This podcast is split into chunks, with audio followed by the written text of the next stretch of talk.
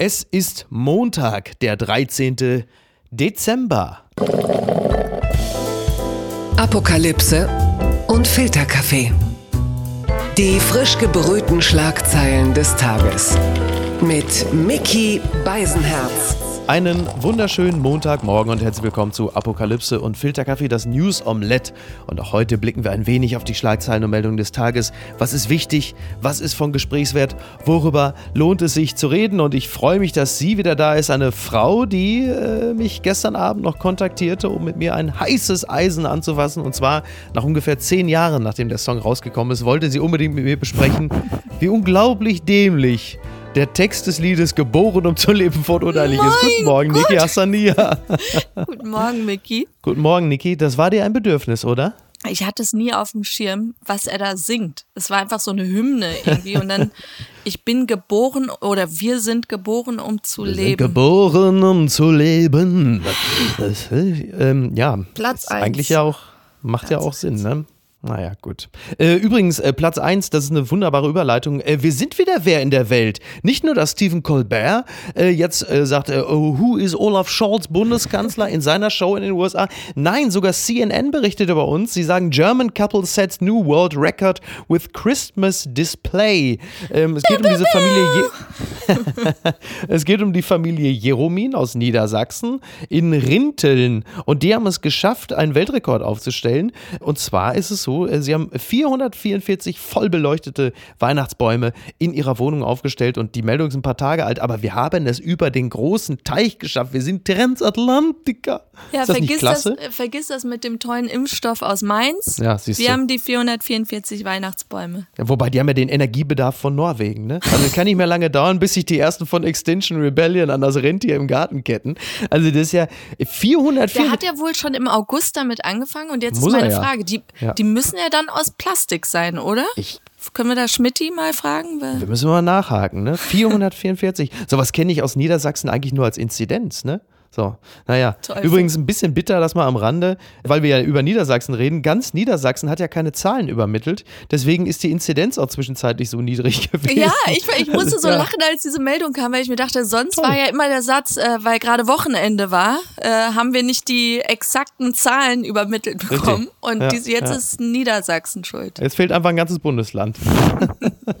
Ganz weit vorne.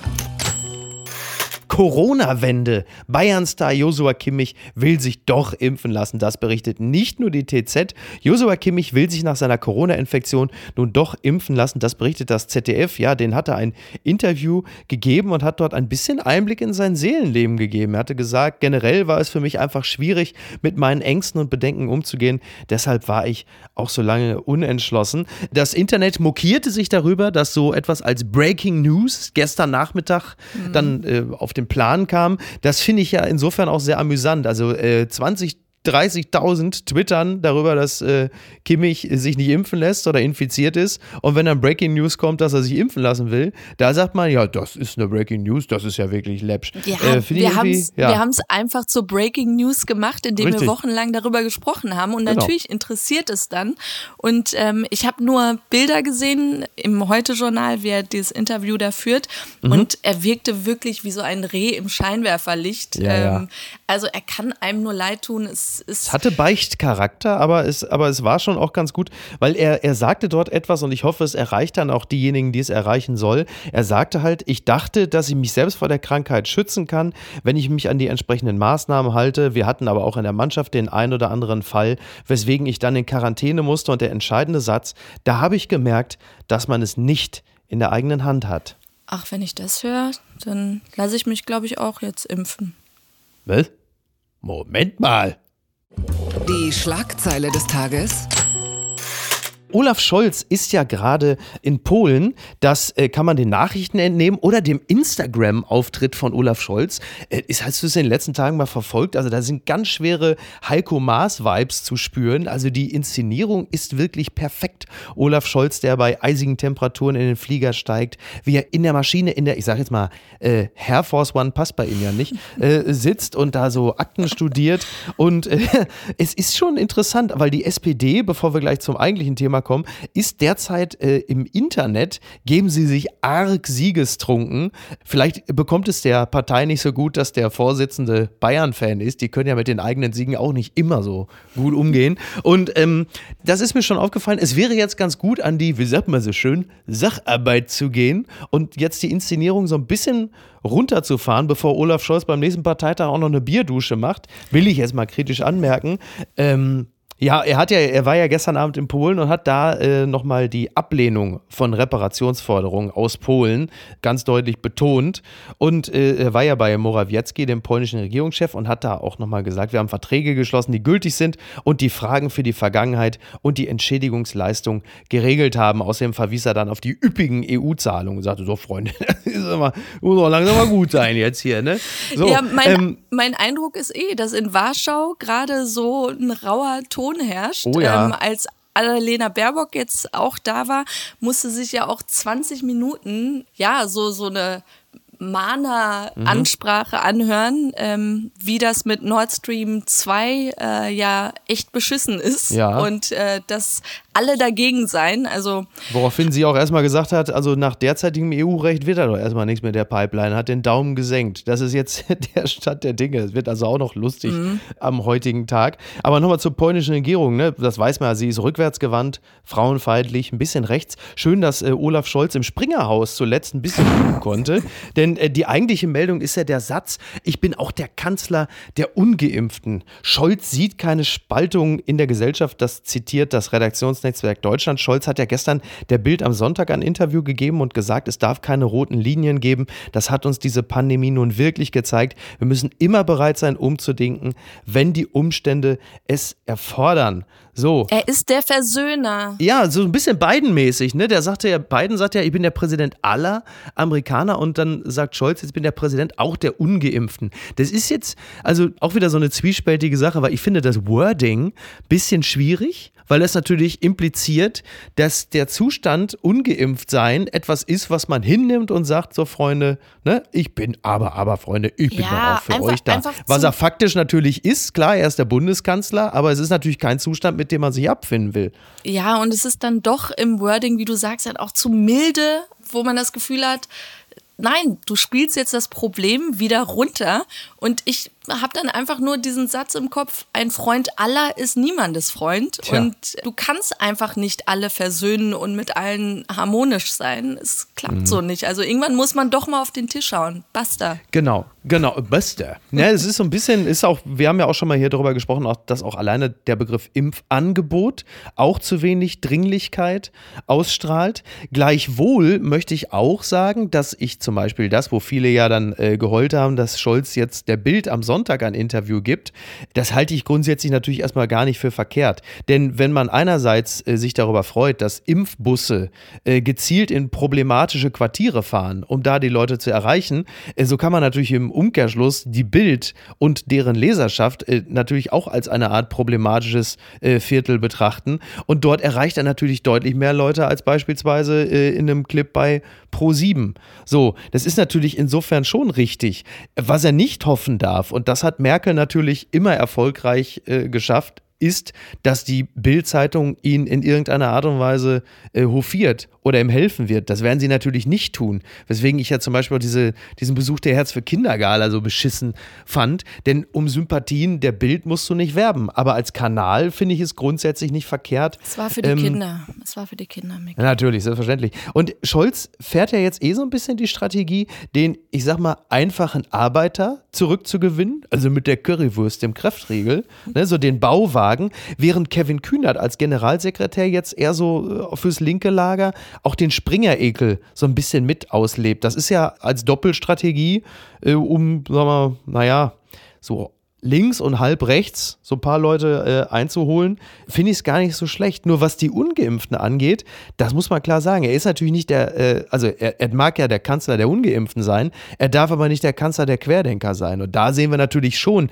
ein massives Problem. Und ich wundere mich immer, dass wir so wenig aus 2015 gelernt haben. Denn ich sag mal, die Schnittmenge zwischen Pegida und denen, äh, die da ihre Spaziergänge machen, die ist ja extrem hoch. Es ist ja am Ende wieder fast die dieselbe Klientel, nur dass jetzt ein anderes Problem auf dem Pappschild steht. Ja. Oder liege ich da so falsch? Ja, ist auch mein Eindruck. Dieses generelle Ablehnen von Regierungen und du bist auch mit anderen Sachen einfach grundsätzlich unzufrieden. Und das ist dann dein Ventil, wo du es rauslassen kannst. Genau, Ja. genau. Nur die, nur die Strategie muss ja in dem Fall auch meines Erachtens eine duale sein. Also du hast ein, du musst ein offenes Ohr und auch ein, sag mal, ein, ein Informationsweitergabe Angebot aufrechterhalten an die Kimmichs dieser Gesellschaft und andererseits aber auch die volle Härte des Rechtsstaates gegen diese Deppenpolonaise, die mit Fackeln äh, vor Petra Köppings Haus stehen oder in Telegram-Gruppen sich zu irgendwelchen Anschlägen verabreden. Da finde ich, muss der Staat jetzt auch mal, äh, wie man so schön sagt, durchgreifen und ein Zeichen setzen, dass es für diese Art äh, des Protestes also überhaupt gar keine Toleranz mehr gibt. Aber jetzt mal weg von den äh, Rechten oder so, die das Mhm. nicht in Anspruch nehmen wollen mit der Impfung. Man sollte es auch wirklich leichter machen in Deutschland. Also ich war gerade in den USA und da ist es wirklich so in jedem Drugstore, CVS, Walgreens, du gehst da einfach rein und kriegst deine Ja. Boosterimpfung und bei uns wirst du weggeschickt, weil deine sechs Monate noch nicht voll sind. Genau. Das ist absurd. Das hat mich überrascht.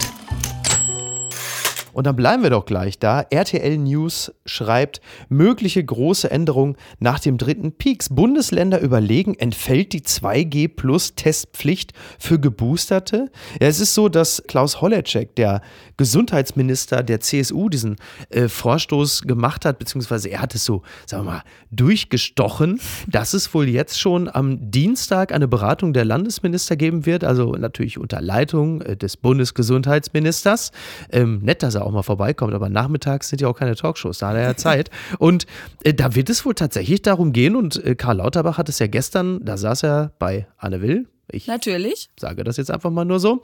Ähm, und da hat er das schon, hat er das schon bestätigt, dass er das auch empfiehlt. Also, dass, wenn man, also wenn man geboostert ist, also dann kann das, dass das entfallen kann, die Testung. Ja, weil angeblich die Viruslast dann auch äh, nicht mehr so groß ist äh, Genau. bei den Geboosterten. Ja, bei mir ist es ja jetzt derzeit so, dass egal ob privat oder beruflich, ich komme ja auf einen Schnitt von sieben Tests die Woche. So, also im Schnitt jeden Tag ein Test, inklusive PCR-Tests. Musst Und sie ich ja mittlerweile. musst du sie selbst bezahlen? Natürlich nicht. Ja, doch, teilweise schon, natürlich. Äh, Bei privaten Zusammenkünften, ja, das schon. Äh, Ich renne ja mittlerweile schon artig in jedes Stäbchen, das ich mir biete. Mit der Nase voran, ramm ich. Selbst wenn da ein Q-Tip ist, äh, dann zack. Ähm, Also ich mache das ja alles mit und das ist auch alles okay. Ich wunderte mich nur, weil ich das nicht gedacht hätte. Aber er hat ja auch schon so ein kleines Sternchen gesetzt, weil er diese, diesen Vorschlag auch nur dann, sagen wir mal, für richtig erachtet, solange wir hier noch von Delta sprechen. Also wenn die Omikron-Variante erstmal die flächendeckende ist, äh, wir mal, der, der Mainstream, dann ist Dann es wahrscheinlich damit tot. auch schon wieder. Dann ist damit. ja, interessant, äh, wo wir gerade darüber sprechen. Es gibt ja diesen Corona-Expertenrat, der tagt ja ab Dienstag.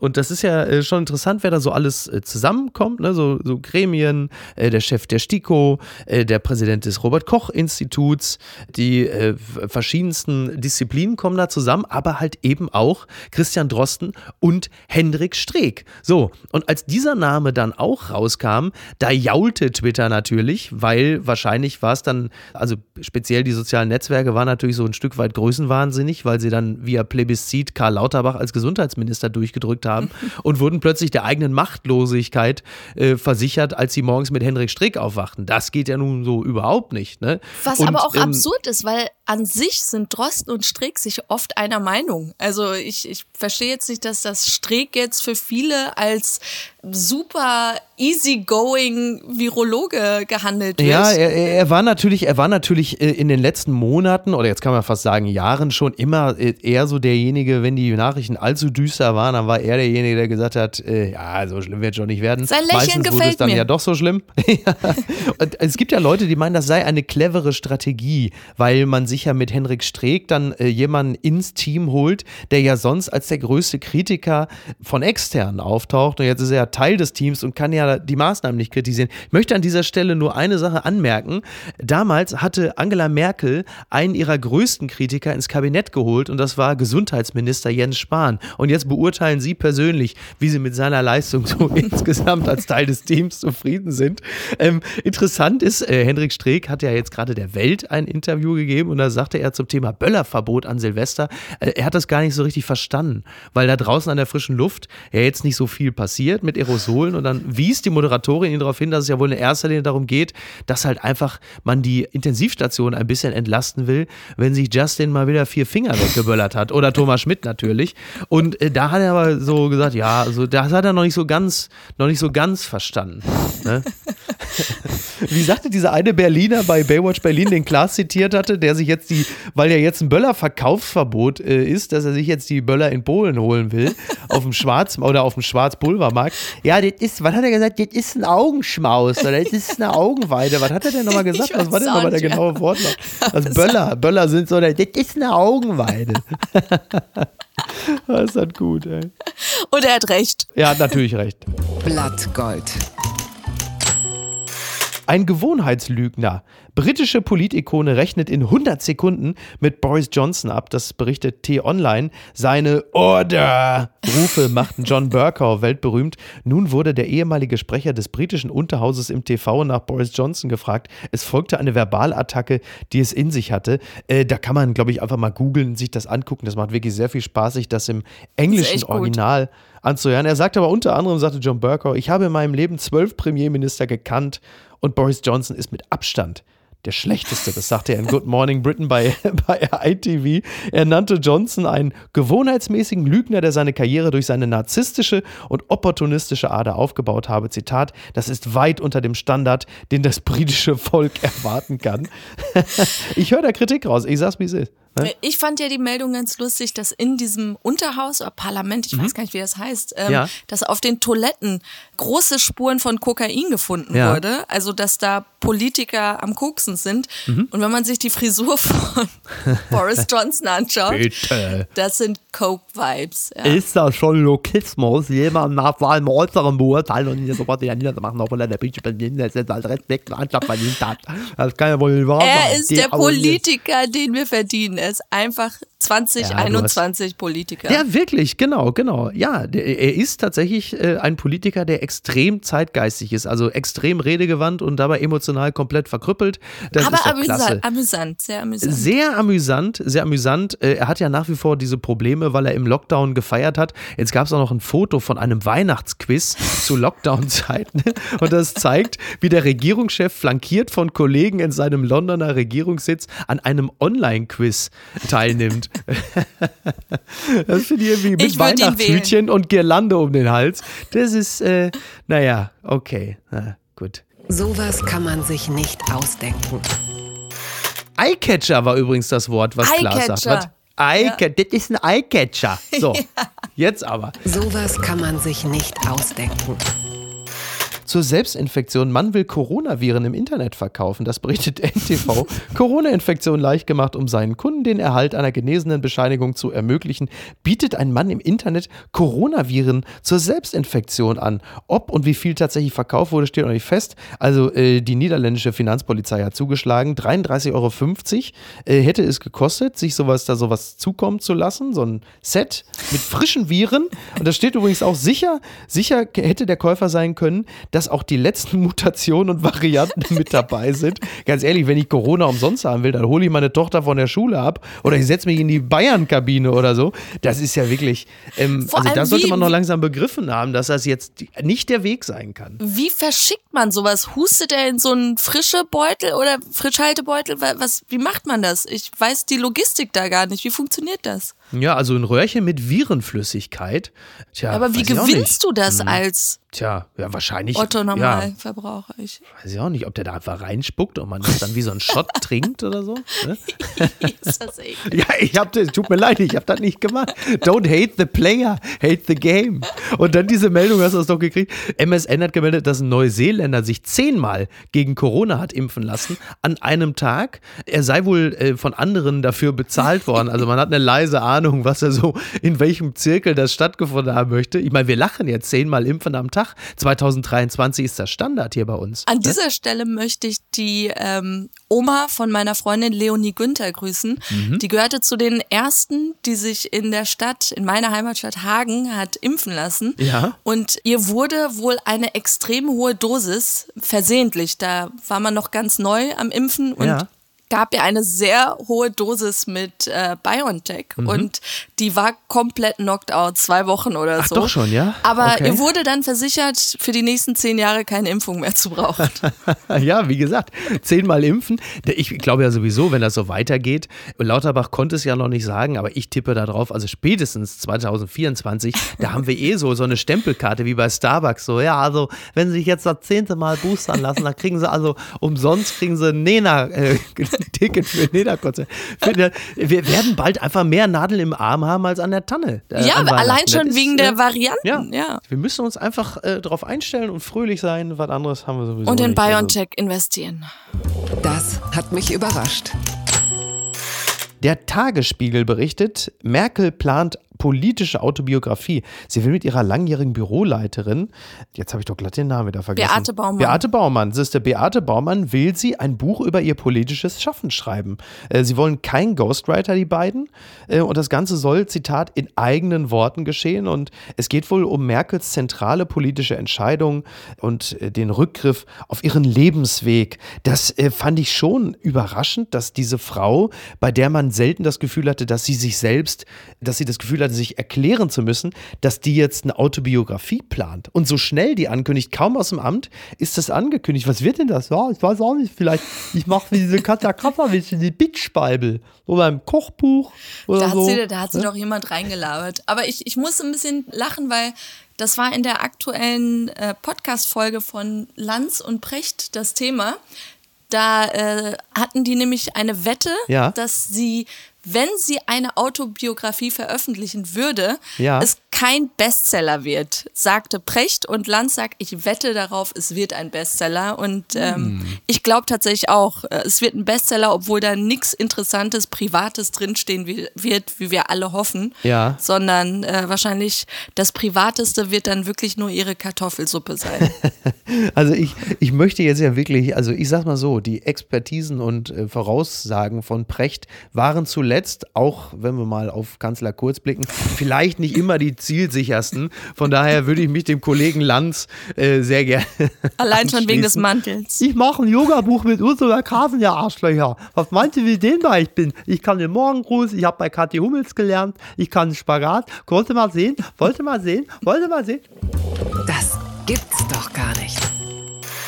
US government wants to know why the hell Tesla owners can play video games while driving now. Das schreibt PC Gamer. Es war ja schon vor einiger Zeit so, dass ein Gaming-PC in die Tesla-Modelle beziehungsweise ins Modell S eingebaut worden ist und die Grafik und alles soll so toll sein, dass man dort sogar Cyberpunk 2077 äh, spielen können soll. Also die Rechnerleistung muss immens sein und alle sind davon ausgegangen, dass das natürlich gilt, wenn man irgendwie gerade lädt und das Auto steht und man wartet und plötzlich stellt man fest, nein, nein, nein, nein, ihr könnt schön zocken, während ihr fahrt. Wie geil ist das denn? Das ist ja ein selbstfahrendes Auto. Jetzt, äh, also ich möchte ja nicht unke, ne? aber ich meine, wir reden ja hier immer noch übers Autofahren auf der Autobahn und nicht etwa die Ministerpräsidentenkonferenz mit Candy Crush und ne, Bodo Ramelow. Also, dass das überhaupt geht. Ja, und das Beste ist, ich habe mal diese Spiele, die man da spielen kann, gegoogelt und das sind wirklich Strategiespieler. Es ist noch nicht mal so ein, so ein stumpfes äh, Ego-Shooter Duke Nukem Aber oder irgendwas. Solitär ist auch dabei, ne? So, ja, ja. aber schon etwas, wo, wo du dann wahrscheinlich länger auf den Bildschirm schauen musst. Mhm. Und ähm, da dachte ich mir, ah, doch ein bisschen gefährlich. Also Ja. ich dachte, so einen Luxus gilt nur für Brummifahrer, die dann DVDs gucken während der Ja, Fahrt. den OnlyFans-Account vom Wendler. Und plötzlich sehen, dass er und Laura nur äh, Plätzchen backen. Da gab es so einen schönen Bildartikel, die bitter enttäuscht waren. Hast du richtig gemerkt, wie so ein Bildredakteur äh, die 33 Euro für den OnlyFans-Account auf, auf Springerkosten sich gegönnt hat? Aus und er hat im Grunde genommen die Packung Kleenex schon beiseite gestellt und sie plötzlich die Backen da. Dieser Frust hat man aus diesem ganzen Artikel rausgelesen. So, so was für eine bittere Enttäuschung für Fans. Äh, aber nochmal zurück zu dem Tesla. Also es ist jetzt so, dass die US National Highway Traffic Safety Administration Wow. sich das genauer angucken will. Ich stelle mir gerade vor, dass dann so ein, so ein Officer, so ein Prüfer kommt und er sagt, gib mal her den Tesla. Und dann ist er einfach mal acht Stunden unterwegs und sagt, ich habe den Highscore geknackt. Ich befürchte ja eher, ich befürchte ja eher, dass bei diesen neuen Technologien die Leute, die dafür verantwortlich sind, sowas zu überprüfen, einfach Mhm. nicht auf dem neuesten Stand sind und einfach keine Ahnung haben. Und deshalb Ach, konnte du meinst, die, du meinst wie bei der Anhörung von Mark Zuckerberg damals zu Facebook, ja, wo die ganzen 80-Jährigen da saßen? Politiker, die sich von ihren Enkeln irgendwelche Facebook-Seiten Ja. öffnen lassen. Ähm, da, da dachte ich mir, ja, ihr seid die kompetenten Leute für sowas. Was ist denn da schiefgelaufen? Warum Peloton nach dem Start von And Just Like That ein Problem hat, das schreibt nochmal der Tagesspiegel. Jetzt möchte ich kurz äh, vorweg sagen, Spoiler-Alarm, es geht um das Sequel von Sex in the City. Also für alle, die diese Serie schauen, Mhm. ab jetzt bitte die nächsten Minuten ausschalten kurz. Triggerwarnung, ne? Spoiler Ja. und Triggerwarnung.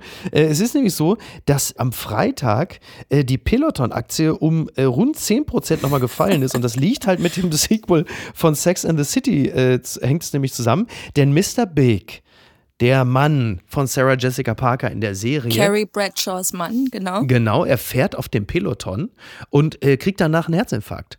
Und das soll offenbar, soll es da eine gewisse Korrelation geben, was dazu führt, dass also nicht nur die Fans schockiert sind, sondern also Sprecher des Unternehmens Peloton äh, sich dann auch erklären. Also in diesem Falle äh, ist es, ist es äh, Suzanne Steinbaum, Präventivkardiologin und Mitglied des Pelotons Health und Wellness Beirats, hat in einer Stellungnahme gesagt, Moment, Moment, Mr. Big führte einen Lebensstil, den viele als extravagant bezeichnen würden, mit Cocktails, Zigarren und großen Steaks und war ernsthaft gefährdet, da er in der Saison bereits ein kardiales Ereignis hatte. Und jetzt kommt das, das Fahren mit dem Peloton hätte vielleicht möglicherweise sogar dazu beigetragen, sein Herzleiden hinauszuzögern.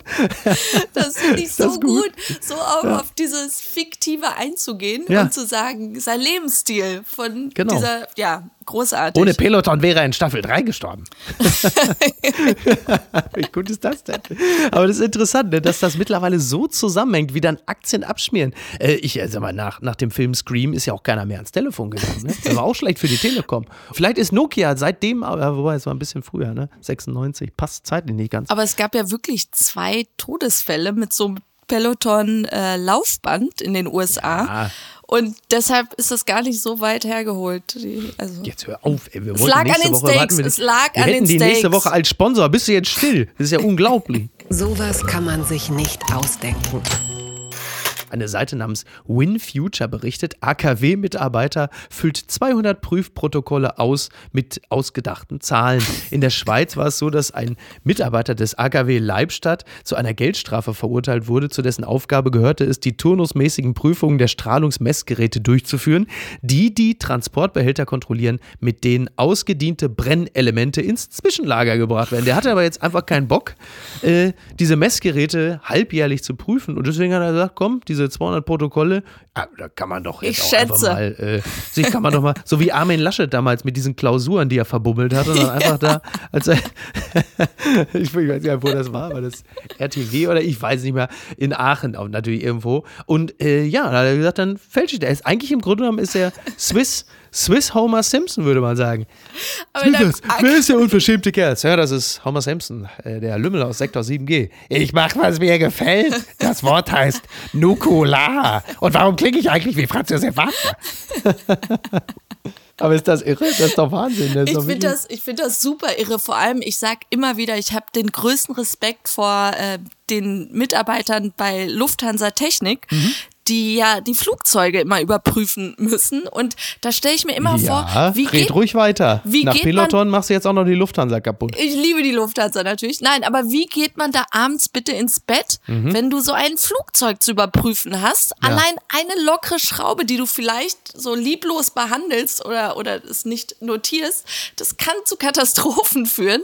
Und dieser Typ arbeitet einfach in einem AKW und denkt sich, wird schon, wird schon. Ist das nicht herrlich? Ja, was soll ich da? Voll einmal im halben Jahr. Nee, das ist mir zu anstrengend. Das mache ich nicht. Ich mach mich doch nicht kaputt. Und bitte erwähnen jetzt noch, wie viel Strafe er zahlen musste vom Gericht. Äh, was war das noch gleich? Viel war es nicht. Sekunde. Das waren 2000 äh, 2800, 2800 Euro. Hey, Moment.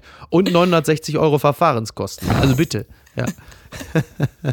Was ist ein Menschenleben? Was ist ein, ja, was ist ein Menschenleben wert? Und was schreibt eigentlich die Bild? Post von Wagner. Betrifft First Lady. Kanzler Olaf Scholz ist verheiratet. Was für eine First Lady bekommen wir? Ich fürchte, keine.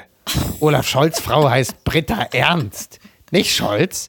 Sie hat ihren Namen nach der Hochzeit behalten.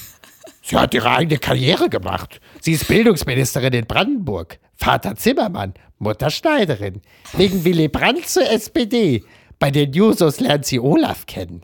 Sie ist kein Mannequin an der Seite ihres Mannes. Wenn die beiden übereinander sprechen, dann sagen sie Frau Ernst und Olaf Scholz. Kaum Privates ist über die beiden bekannt. Sie joggen gemeinsam, kochen gemeinsam. First Lady-mäßiges werden wir nicht kriegen. Tolle Kleider, roter Teppich. Was wir kriegen, ist eine unabhängige Frau. Britta Ernst heißt nicht Britta Scholz.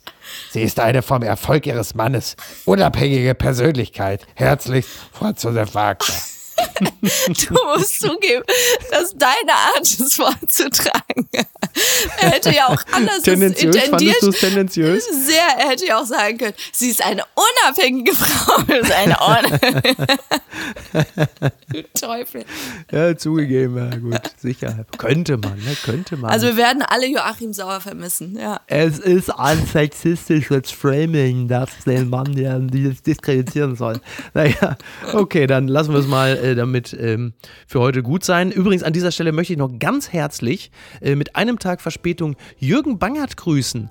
Elvis Eifel, Jürgen Bangert, der äh, Telefonschreck und äh, Unterhaltungstitan äh, der NRW Lokalradios, hatte gestern Geburtstag. Alles 12. Liebe. 12. Alles Liebe, alles Gute. Dickes Küsschen. Und äh, allen anderen jetzt einfach auch, damit niemand neidisch wird. Bleibt gesund. Bis denn. Ciao. Tschüss.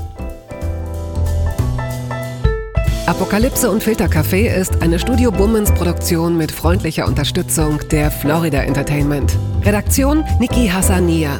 Produktion Laura Pohl. Ton und Schnitt Niki Franking. Neue Episoden gibt es jede Woche montags, mittwochs und freitags, überall, wo es Podcasts gibt. Stimme der Vernunft und unerreicht gute Sprecherin der Rubriken Bettina Rust.